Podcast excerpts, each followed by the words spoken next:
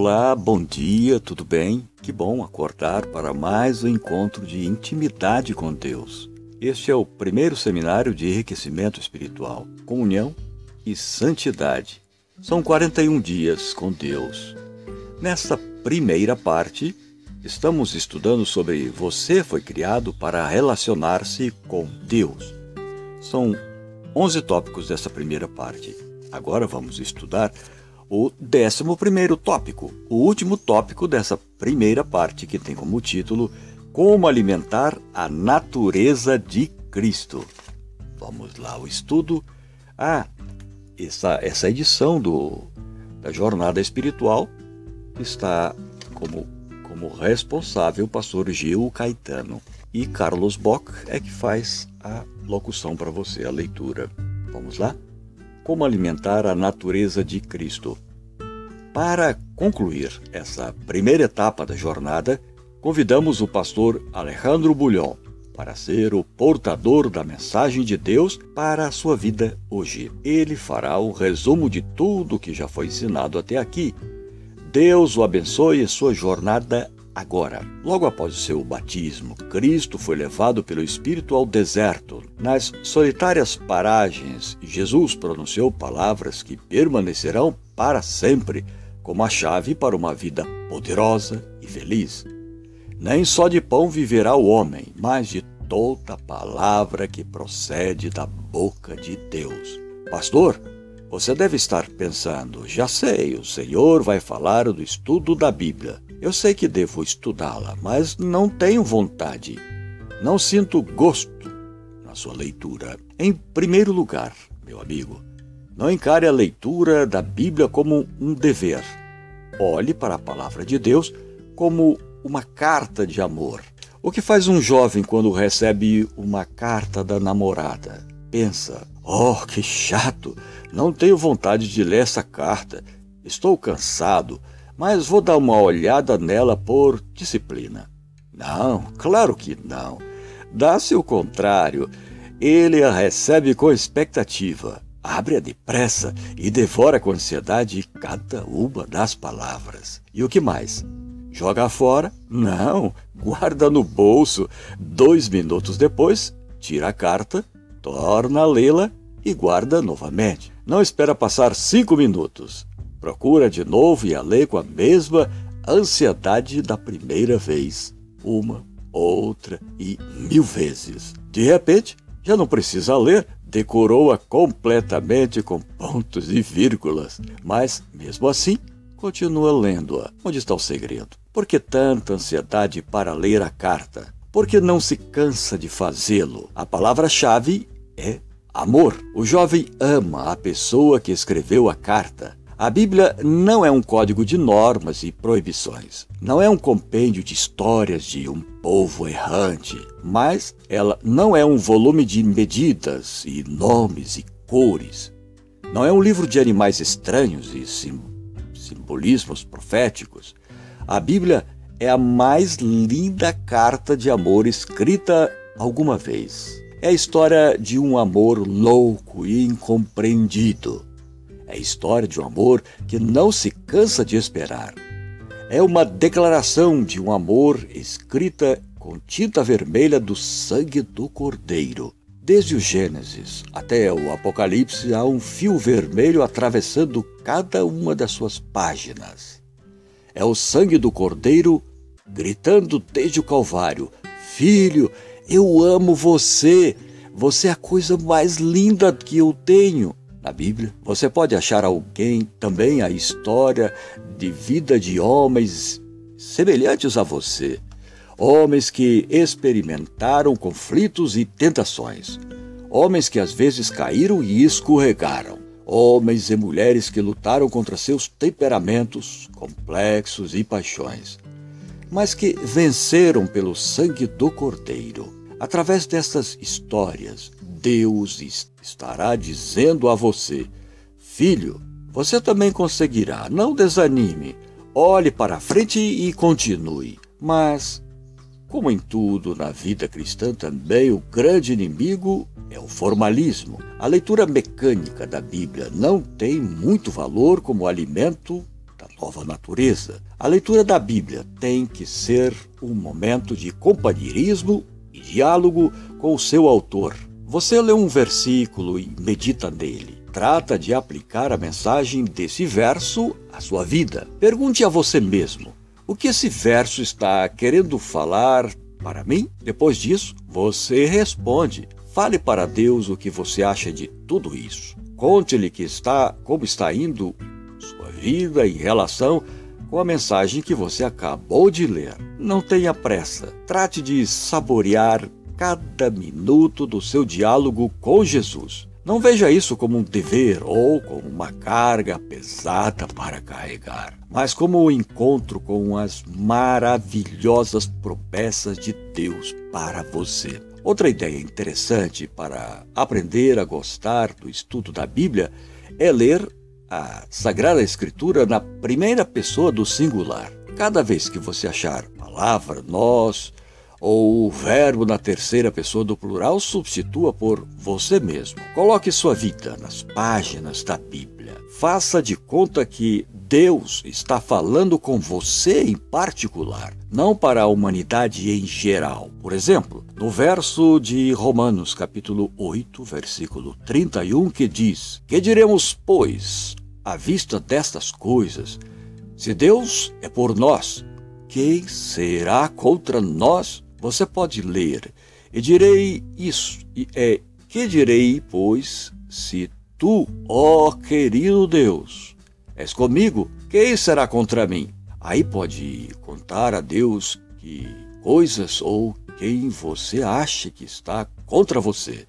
E pode falar de seus temores, de suas dúvidas, de suas incertezas, e terminar dizendo que apesar disso tudo, acredita que se Deus está com você, nada poderá amedrontá-lo. Com essas ideias em mente, quero compartilhar com vocês algumas sugestões práticas que o pastor Tércio Sarli apresenta para um período diário de meditação, oração e estudo da palavra de Deus. Primeiro, escolha uma hora.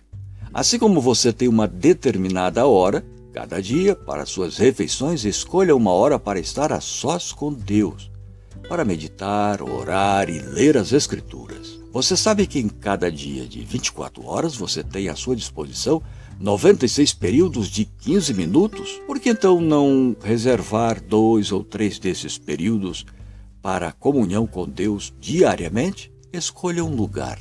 O lugar para sua hora de comunhão deve ser silencioso e onde outras pessoas não tirem sua concentração e atenção. Pode ser uma sala, no quarto, no escritório ou no meio da natureza, debaixo de uma árvore, à margem de um rio, como frequentemente fazia Jesus. O importante é que o lugar seja o mesmo, de preferência cada dia, e que você se sinta confortável. Procure aquietar-se. Esqueça nessa hora suas preocupações e gaste os primeiros minutos em pleno silêncio, preparando assim o coração para a comunhão com Deus.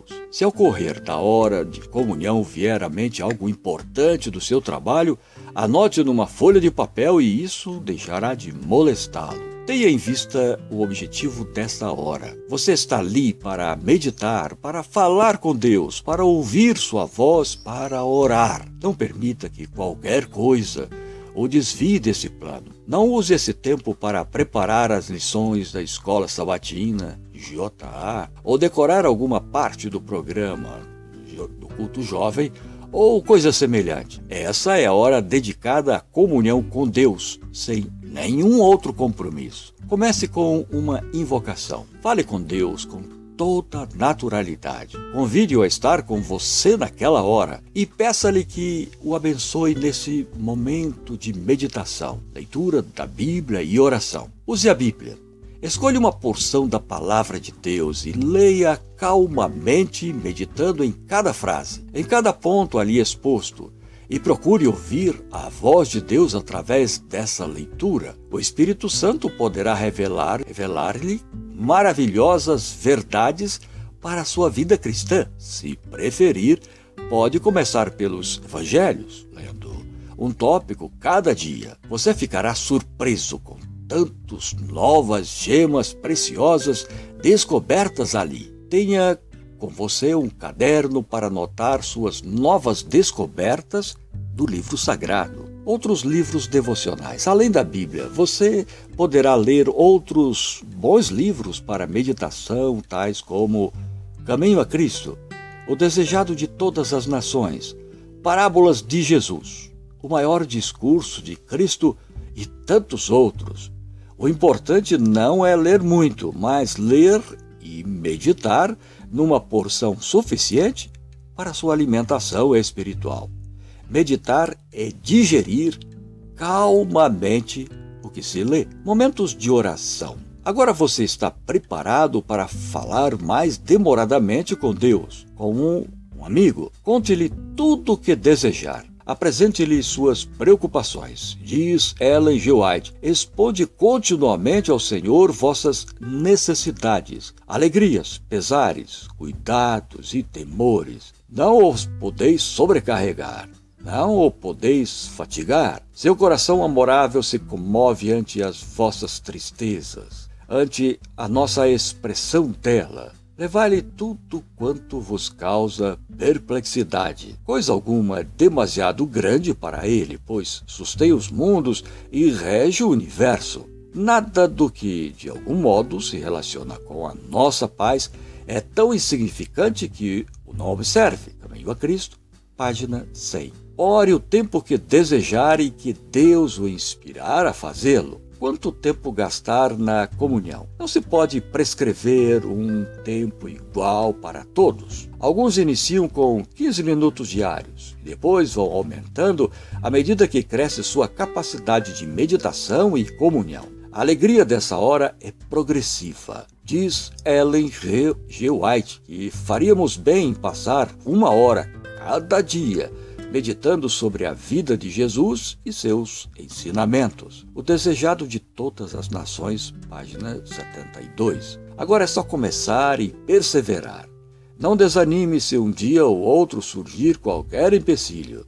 Recomece e procure tornar cada vez mais regular sua hora de comunhão. Como resultado, você usufruirá mais mais da alegria da salvação e terá prazer em testemunhar aos outros de sua fé e de sua felicidade, porque o coração que mais plenamente descansa em Cristo será o mais zeloso e ativo no labor por Ele. Caminho a Cristo, página 71. Essa mensagem foi extraída do livro Conhecer Jesus é Tudo, capítulo 9. Estudo adicional. Para ter um poder vitalizante e renovador, guarde mais uma vez em seus corações os que põem toda a armadura de Deus e devotam algum tempo cada dia à meditação, oração e estudo das Escrituras, estarão em ligação com o céu e terão uma influência salvadora, transformadora sobre os que o cercam.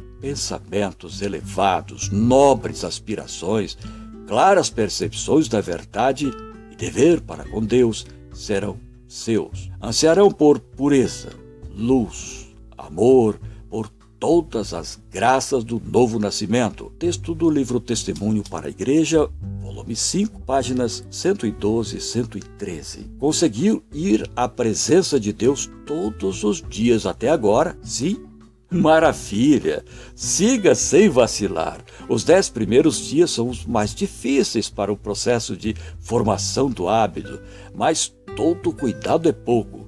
O inimigo está procurando qualquer brecha para quebrar esse seu novo estilo de vida. Portanto, fique atento. Caso o coração queira aprontar com você, use a receita que aprendeu no seminário para lidar com ele. Já fez algum contato com as pessoas pelas quais está orando? Lembre-se, daqui a 30 dias será o reencontro e elas estarão lá com você. Programa de Deus para hoje. Hoje, dia 11, foi o último dia dessa primeira parte. Amanhã nós estaremos entrando numa segunda parte tem como tema geral: Você foi criado para andar diariamente com Deus. E a sequência é a seguinte: No 12 dia, como encontrar a Cristo, parte número 1. No 13 dia, como encontrar a Cristo, parte 2. Décimo quarto dia, crescimento em Cristo. Décimo quinto dia,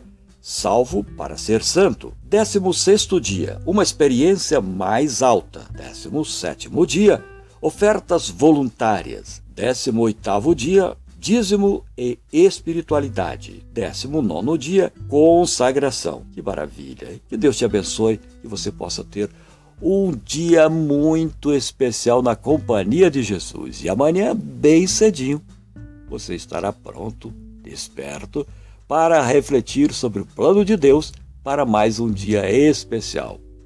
Um forte abraço do amigo e irmão em Cristo, Carlos Bock.